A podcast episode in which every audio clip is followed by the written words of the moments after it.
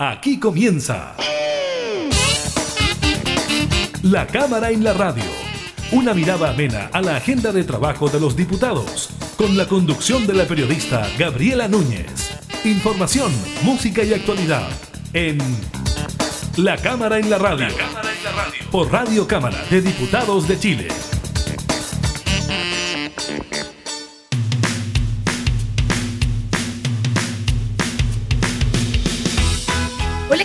Están? Bienvenidas y bienvenidos a un nuevo programa de la Cámara en la Radio. Estamos junto a ustedes, como siempre, entregando información legislativa y temas de actualidad.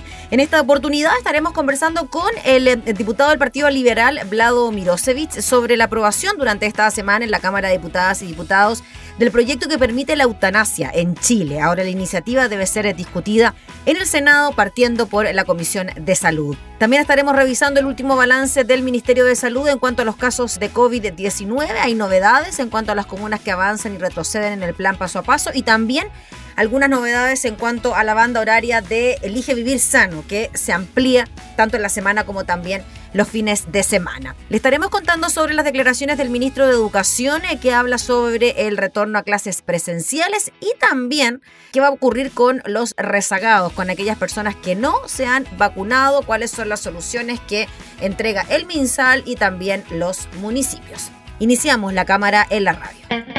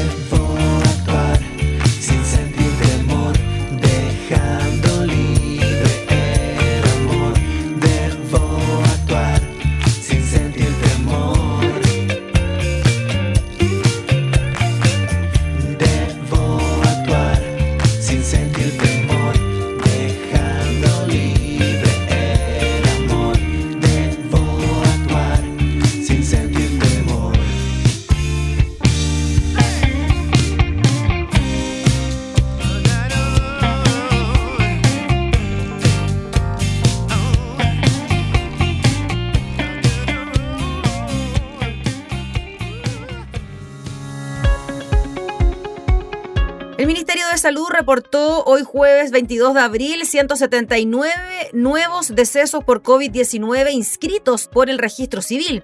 El jueves pasado, 15 de abril, se informaron 218.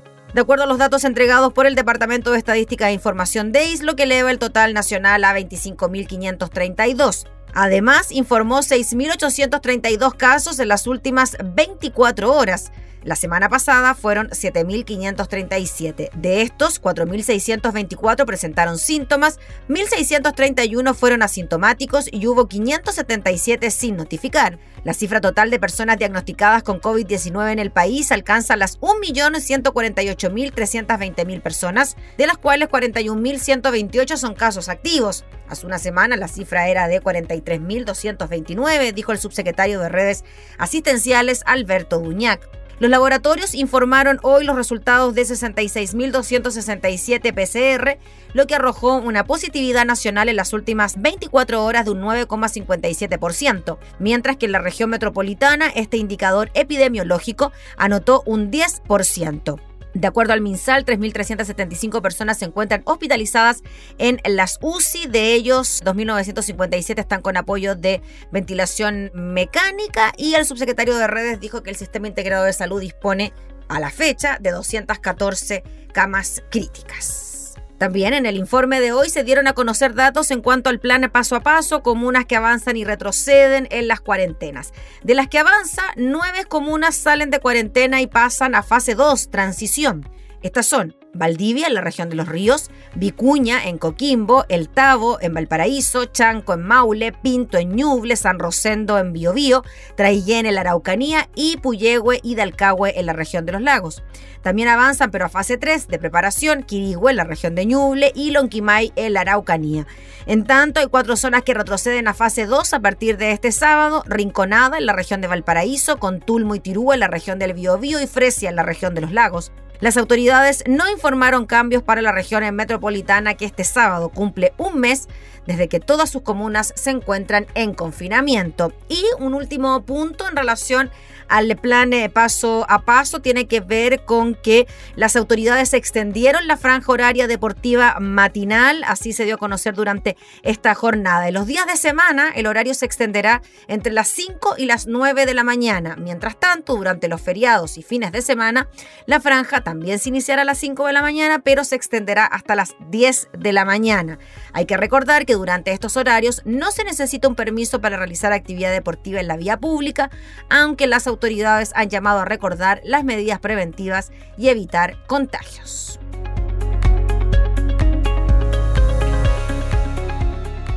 Y si me estoy volviendo loca, es porque no queda de otra. que enloquecer, enloquecer,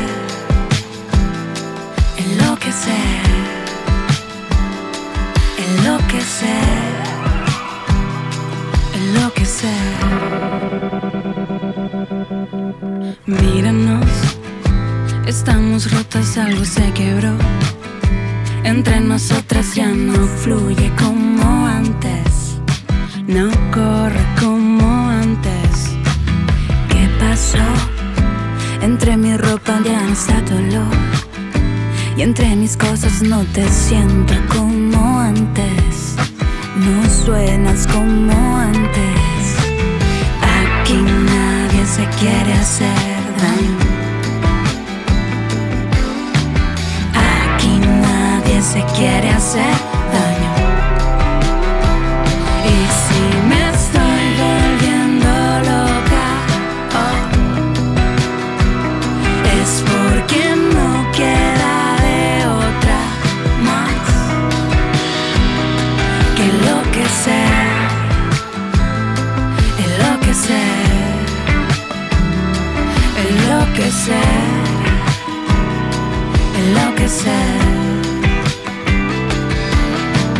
Hey, mi amor, en nuestra cama ya no somos dos. Y entre las sábanas te enredas como antes. Me enredo como antes. No ves, no ves cómo esto duele. Y la verdad tampoco me conviene Me confunde la realidad, ya no entiendo si te quedas o si te vas. Quiere hacer daño. Aquí nadie se quiere hacer, se quiere hacer daño. Cuando yo te miro pienso, pienso que todo se puso denso. Gracias por todo lo que me has dado. Es mucho más de lo que hubiese imaginado. Parece extraño que en tantos años no me cansara de mirarte aquí en mi piel. En traje baño en el verano y abrigadita cuando hacía menos tres. Te quiero bien, te quiero bien. Aunque soltarte a mí me haga enloquecer. Me confunde la realidad. Ya no entiendo si te quedas o si te vas. Y si me estoy volviendo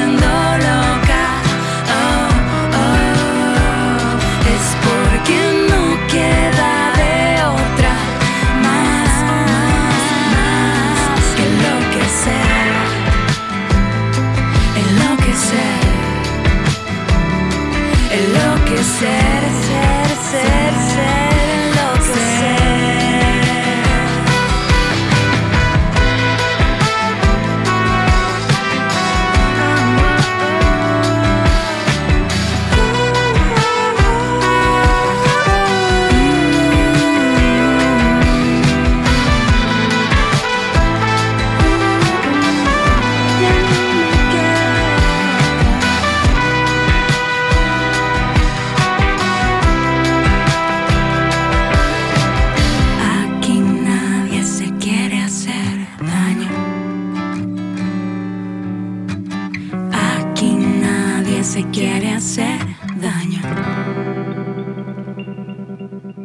La cámara en la radio. El proyecto de cuidados paliativos y muerte digna, conocida como Ley de Eutanasia, fue aprobado en la Cámara de Diputadas y Diputados y enviado al Senado. El autor de esta iniciativa es el diputado Vlado Mirosevich, con quien nos contactamos de inmediato. ¿Cómo está, diputado? Muchas gracias por recibirnos. Bien, hola Gabriela, gracias por la invitación. Gracias, diputado. Pasaron siete años, ¿no? Si es que no me equivoco, desde que se ingresó este proyecto a tramitaciones para que finalmente fuese despachado de la Cámara de Diputadas y Diputados. Sabemos que hay trámite pendiente, pero ¿qué significa también para usted como autor de la iniciativa de que finalmente esto avance y se vaya concretando y además con un respaldo ciudadano tan importante? Sí, bueno, primero muy contento porque lo que estamos reconociendo con esta ley es el derecho a decidir. Eh, en vez de la obligación de sufrir, que es lo que tenemos como legislación actualmente, una legislación que te obliga en esas circunstancias extremas a seguir sufriendo hasta la muerte natural. En este caso, los pacientes van a poder tener la libertad individual de decidir qué hacer en esas circunstancias. Y el proyecto fue uno de los primeros proyectos que yo presenté cuando llegué al Congreso. Eh, en ese momento, Chile, el 2014, Chile era de los países más conservadores de América Latina. Eso ha ido cambiando. Hay una gran transformación en la sociedad chilena y me atrevería a decir de que es posible, y es lo que a mí me encantaría, que nos acerquemos a ser uno de los países más liberales de América Latina. Y digo por liberal, más respetuoso de la conciencia individual de, en este caso, de los pacientes, ¿no? Pero en general, de los ciudadanos, de, respetar esa conciencia. Eh, y, y, bueno, estoy muy contento porque el proyecto ayer fue un día histórico para las libertades, no, no tengo ninguna duda, lo que se logró ayer, una amplia mayoría en la Cámara, eh, es para estar contento. Mm. Diputado, ¿usted esperaba que, por ejemplo, de derecha tuviese también apoyo esta iniciativa, considerando que este tema se toma eh, en algunos momentos no solo como un tema sanitario, sino que se toma también como un tema más bien valórico, relacionado también con las creencias religiosas? Sí, eh, bueno, costó construir una mayoría, ¿no? Pero, pero finalmente lo logramos. Eh, esto fue larguísimas discusiones en la Comisión de Salud. Este proyecto pasó dos veces por la Comisión de Salud, lo volvimos a, lo vimos de, de pe a pa dos veces completo, con cientos de votaciones y de indicaciones. Por lo tanto, fue una discusión, nadie puede decir que fue una discusión apresurada, todo lo contrario, fue una discusión muy profunda. Mm. Pero eh, en la oposición logramos un consenso bastante rápido y fácil, y hubo un sector también de, de, del oficialismo que se plegó a, a, esta idea, básicamente porque ese Chile donde una minoría conservadora le imponía sus creencias al resto a través de las leyes. Es un Chile que comenzó a cambiar y que, y que ojalá sea parte, quede en el pasado, ¿no? Porque no podemos a través, del, a través de las leyes imponerle tus propias creencias religiosas o del tipo que sean, imponérselas al resto de la sociedad. En cambio, en este proyecto lo que hace es que abre la cancha y da libertad para que los pacientes eh, puedan decidir. Diputado, antes de entrar en el detalle del proyecto, ¿qué le parece o qué le pareció que en medio del debate se ocuparan términos como que con esto se implementaría en nuestro país una industria del turismo frente a la eutanasia? Yo creo que eso son, son informaciones completamente falsas, ¿no? Porque es fake news, no, no, no hay otra explicación. La ley tiene una norma muy clara, muy precisa, que dice que el paciente que solicite la eutanasia, uno de los requisitos es tener 12 meses de residencia en el país, o sea, al menos un año. Por lo tanto, no, descartadísimo que pueda suceder algún tipo de turismo eutanásico. Eh, pero bueno, son el tipo de argumentos que escuchamos harto, lamentablemente, de parte de los opositores del proyecto. Y yo diría que ojalá subiéramos el nivel de la discusión porque esas caricaturas, fuera de no son ciertas, no aportan mucho tampoco al debate. Mm. Diputado, en cuanto al proyecto propiamente tal, usted ya lo decía y nos adelantaba de que además de los chilenos, se debe tener residencia en nuestro país de 18 meses. Me imagino que eso también corre para extranjeros o quienes han solicitado residencia en nuestro país. Sí, eso, eso corre para cualquier paciente. Eh, cualquier paciente que pueda acreditar 12 meses en nuestro país puede entonces pedir la eutanasia en la medida que, obvio, cumpla con los requisitos de la ley. Sí, claro. Pero ese fue el requisito. No, no fue una, esto fue básicamente eh, inspirado en la norma española, que se acaba de aprobar la ley en España, y en España también pusieron esa norma de, de 12 meses. Eh, por lo tanto, no, no, turismo eutanásico no va a suceder. Ahora, igual yo me cuestiono que hay un caso en Perú muy conocido ahora que se llama Ana Estrada, y yo he podido conversar con ella, eh, un caso que pedía la eutanasia en Perú. Finalmente la justicia se lo, se lo concedió, le aprobó, le reconoció el derecho a morir con dignidad. Pero imaginemos que nosotros hubiésemos aprobado la ley y que Ana Estrada en Perú no pudiese practicarse la eutanasia. Yo no veo sinceramente un problema con que ella hubiese cruzado la frontera y venido a Chile a, terminar su vida con dignidad. Porque para mí la dignidad humana y la fraternidad humana es universal. No, tiene, no, no discriminan nacionalidades, por lo tanto para mí no hubiese sido un problema a priori. Pero bueno, aún así se aprobó esta norma de 12 meses, por lo tanto no es verdad lo que ellos están diciendo. Diputado Mirosevich, el hecho de que solo mayores de edad puedan someterse a esta eutanasia, ¿cómo lo ve usted considerando que en nuestro país quizás los casos emblemáticos que hemos conocido de personas que han solicitado terminar con su vida no han sido mayores de edad, sino que han sido menores de edad? Sí, hemos tenido un caso, hay un caso evidente, o sea, muy conocido de Valentina Moureira, una menor que pedía la eutanasia, eh, yo creo que no hay que discriminar entre el sufrimiento intolerable de un paciente mayor o menor de edad, porque la verdad sufren de la misma manera. Obviamente en el caso de menores hay que poner un procedimiento especial, porque se entiende que no tienen autonomía plena aún, se entiende que entonces tendrían que tener, por ejemplo, consentimiento de sus padres, en fin, nosotros propusimos varias fórmulas, lamentablemente no logramos aprobar el tema de, menores, quedó solamente para mayores de 18 años este derecho. Eh, yo creo que es un error. Espero que en el Senado podamos eh, reponer este, esta parte, porque sinceramente no creo que, sea justo para un menor que está en una situación extrema, que su familia está de acuerdo con que, con que parta en paz y que él está de acuerdo que se le imponga la obligación de sufrir. No, no lo comparto. ¿Mm?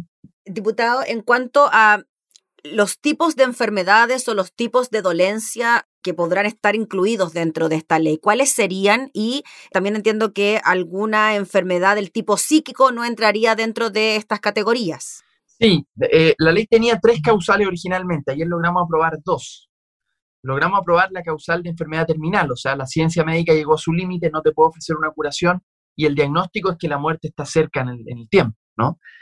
Eh, esa es la primera causal, enfermedad terminal. La segunda son aquellas enfermedades que no son terminales, pero que producen un sufrimiento físico intolerable para el paciente, ¿no?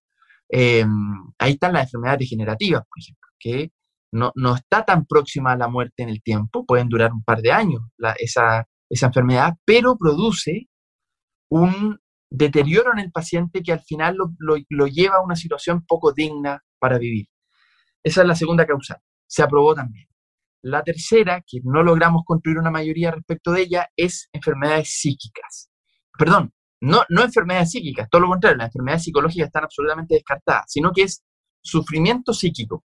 ¿Cuál es el caso emblemático de esto? Mm. Lo, hace dos, tres días atrás me contactaron por esto mismo.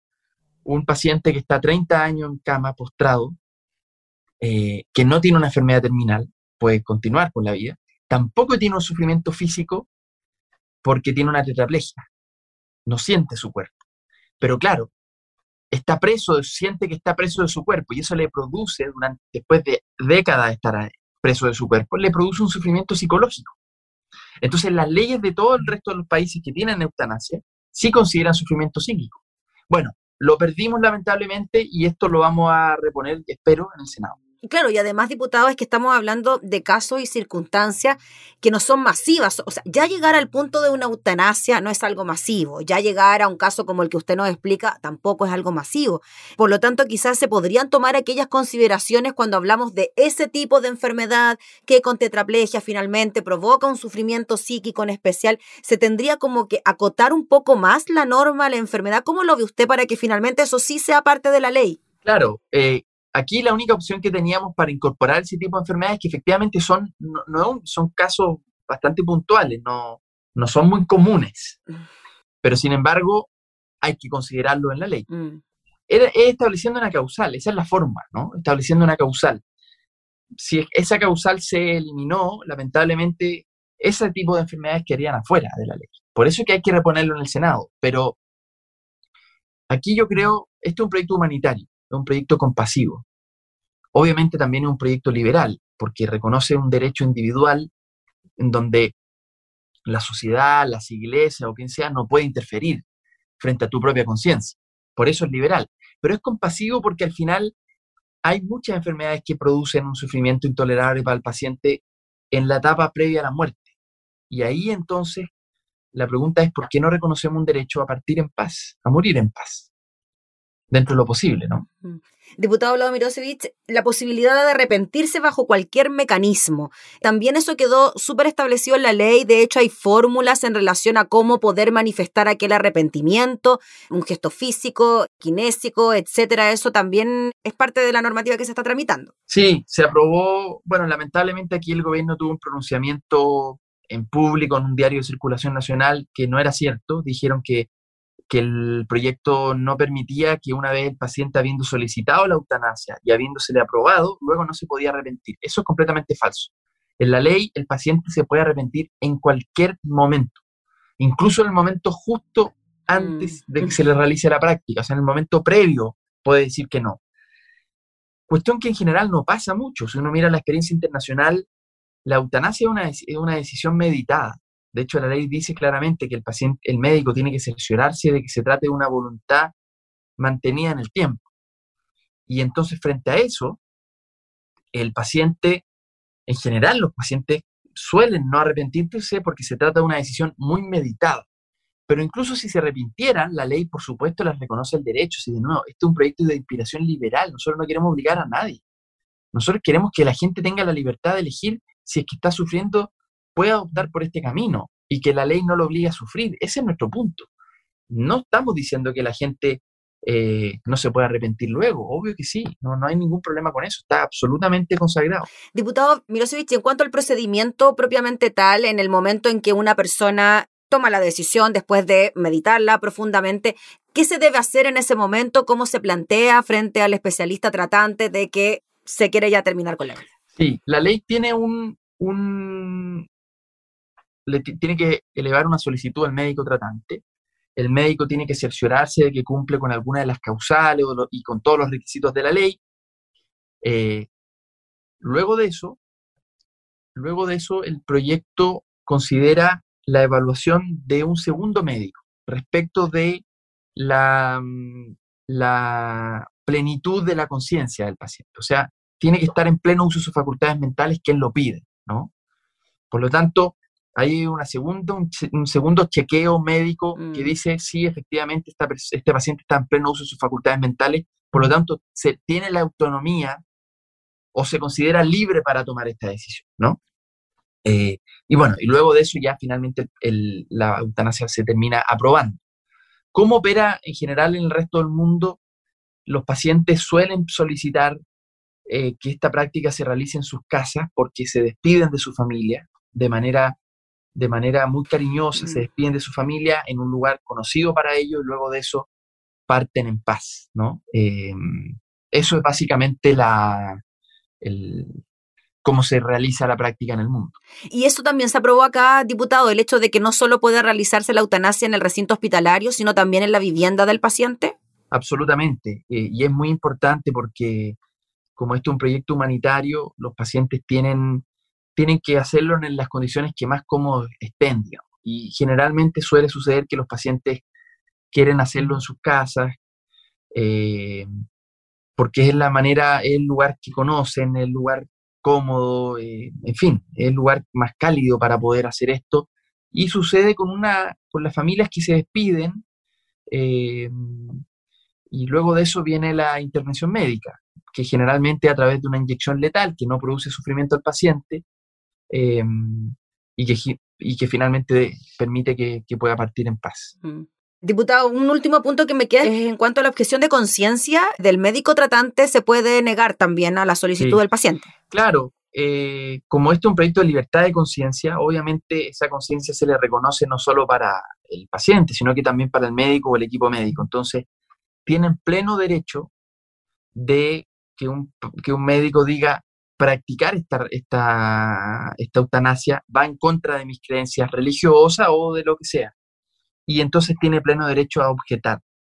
Puede no, realizar la eutanasia, por supuesto. Ahora, hubo una encuesta del Colegio Médico hace un tiempo atrás mm. que mostraba que hay un porcentaje alto de médicos disponible, mayoritario, a practicar la eutanasia.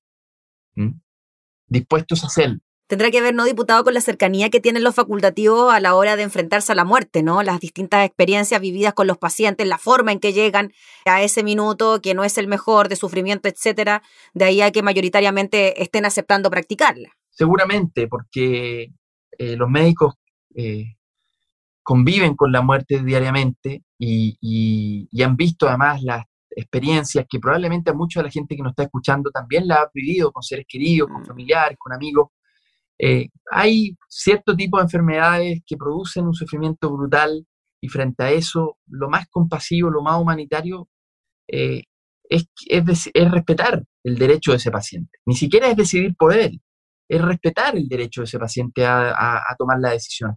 Em, y claro, algunos dicen que han estado en contra del proyecto, dicen de que el juramento hipocrático de los médicos va en contra de practicar la muerte de una persona. Pero yo creo que esa interpretación es un poco equivocada, es decir, la medicina tiene que evitar el sufrimiento, liberar al ser humano del sufrimiento en la medida de las posibilidades de la ciencia. Pero hay momentos extremos en los cuales liberar el sufrimiento, si es que el paciente lo quiere, puede ser la eutanasia. Eh, no es verdad que la medicina tenga que prolongar artificialmente la vida en las peores condiciones. No, eso no es una obligación de la medicina. El paciente tiene la libertad de decidir si es que quiere eso o no, porque de lo contrario es encarnizamiento terapéutico. O sea, encarnizamiento terapéutico es cuando los médicos em, eh, fuerzan el prolongar la vida, ¿no? Incluso en las peores condiciones para el propio paciente, incluso en contra de su propia voluntad. Eso no puede ser, ¿no? Diputado, cuando una persona se encuentra en estado vegetal, sin las condiciones mentales activas, ahí tendría que haber dejado algún tipo de documento por escrito previamente o la familia puede tomar alguna determinación al respecto? Sí, es una súper buena pregunta porque, porque eso también sucede mucho. La ley tiene, crea un, un instrumento que se llama voluntad anticipada. Es decir, yo puedo, cualquiera de nosotros, estando sanos, puede expresar anticipadamente su voluntad respecto de una condición médica futura. O sea, yo puedo decir, mire, si yo estoy en estas circunstancias y la causal de la ley aplica, practíqueme la eutanasia, si yo he perdido mi capacidad de, expresar mi voluntad. Entonces, en ese caso, en ese caso, efectivamente, la ley lo establece. Es una especie de testamento vital, ¿no? Eh, no le llamamos exactamente así porque testamento es más bien para cuestiones patrimoniales, pero cumple en el fondo el mismo dejar instrucciones previamente. Eh, y eso está contenido en la ley. Entonces, una persona que haya perdido sus facultades mentales, el médico está obligado a cumplir con su voluntad anticipada, en la medida que exista, obviamente. Si no existe, si no hay voluntad anticipada y el paciente ha perdido su conciencia, el médico no puede interpretar su voluntad y la familia tampoco, porque esto es una decisión personalísima, o sea, nadie puede reemplazar tu voluntad personal, nadie puede reemplazarla, por lo tanto, la familia no puede interceder respecto a esto. Mm. Diputado, finalmente, falta trámite en el Senado. Usted me decía que ahí ojalá pudiesen reponer eh, ciertas normativas de este proyecto que no quedaron como usted lo hubiese gustado quizás en la Cámara. ¿Usted cree que eso va a ser posible? Y segundo, ¿cuánto tiempo cree que va a poder tardar esta tramitación en el Senado, considerando los siete desde la presentación y también las críticas que hay desde la Cámara al Senado en que muchos proyectos duermen cuando llegan allá? Sí, bueno, respecto de, cómo salió la votación ayer, nosotros ganamos el 90% de las votaciones, o sea, en general diría una gran mayoría mm. eh, respecto de reconocer esta libertad, ¿no? Esta última libertad, como algunos llaman.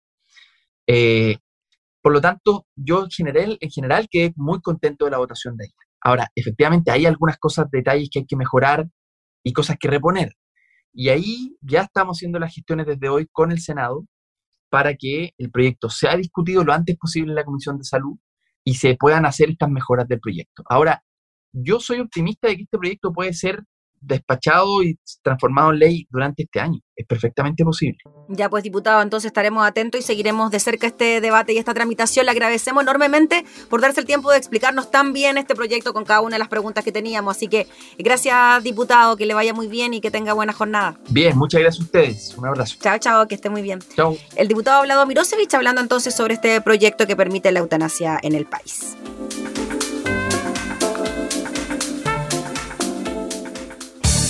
Información parlamentaria, entrevistas, música y actualidad. Todo esto y mucho más en La Cámara en la Radio. La Cámara en la Radio. Con la conducción de la periodista Gabriela Núñez.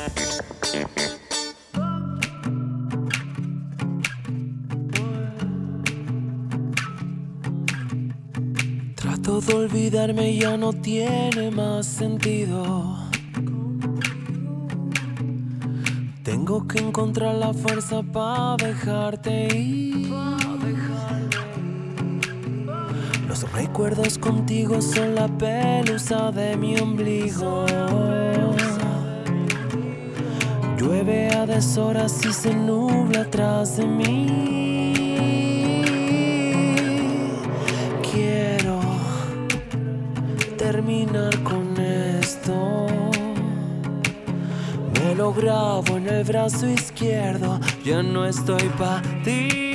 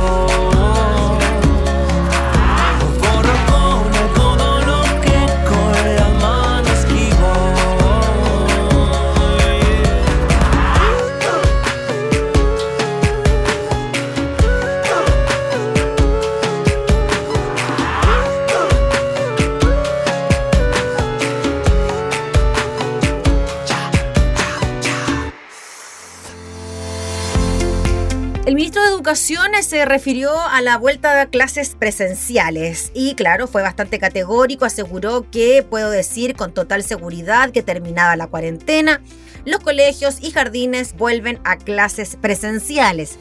Una fecha precisa yo no puedo dar porque depende de la duración de la cuarentena, pero sí puedo dar una condición que es muy clara.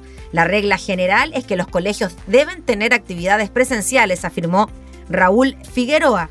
El secretario de Estado, en entrevista con Radio Duna, se refirió a lo que será la nueva vuelta a clases una vez que las comunas puedan ir dejando los confinamientos masivos decretados por la autoridad sanitaria.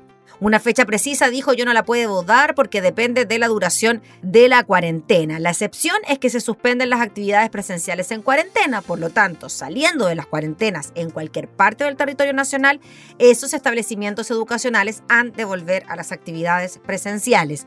En esa línea recordó que en marzo, en el periodo de vuelta a las aulas, más de 4.000 establecimientos educacionales tuvieron actividades presenciales, más de 3.300 jardines infantiles también lo hicieron y casi un millón de alumnos del mundo escolar fue a clases presenciales. Eso demuestra que las familias están interesadas en que los colegios estén disponibles para ellos. Además, señaló que hoy día el 90% de los profesores ha sido vacunado contra el COVID-19 con las primeras dosis, mientras que el 85% ha recibido ambas inoculaciones.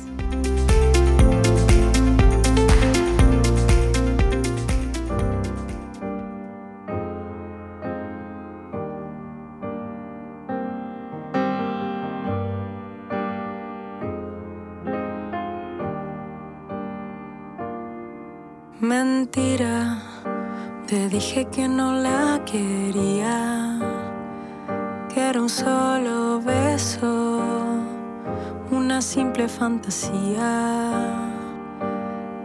Y me inspira toda su filosofía. Cuando cae la noche acá, mis impulsos me dominan horas pensando en ella. Los minutos se convierten en estrellas. Dime qué es lo que quieres tú. Acuéstate, apaga la luz. Dos latidos y un suspiro. Dos caminos y un destino. Dos historias de un capítulo de amor. Dos miradas que se cruzan y dos cuerpos que se usan. Dos amores en un solo corazón. Qué confusión. Verdad, quiero su felicidad y voy a ser honesta para sentir la libertad. No quiero lastimarte más. Pero nena, si es la vida, habrá que vivirla ya. Tantas horas pensando en ella, los minutos se convierten en estrellas. Dime qué es lo que quieres tú acércate, apaga la luz.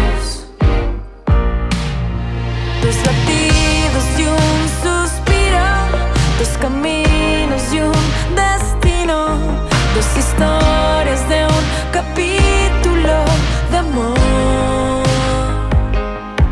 Dos miradas que se cruzan y dos cuerpos que se usan, dos amores en un solo corazón. Dos latidos y un suspiro, dos caminos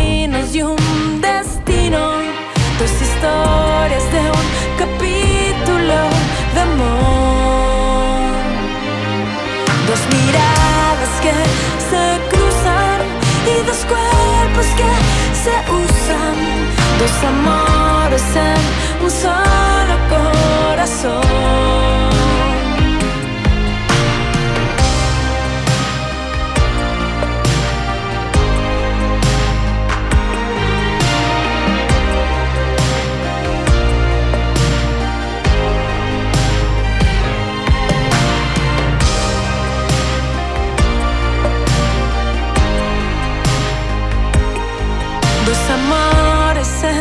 Un solo corazón.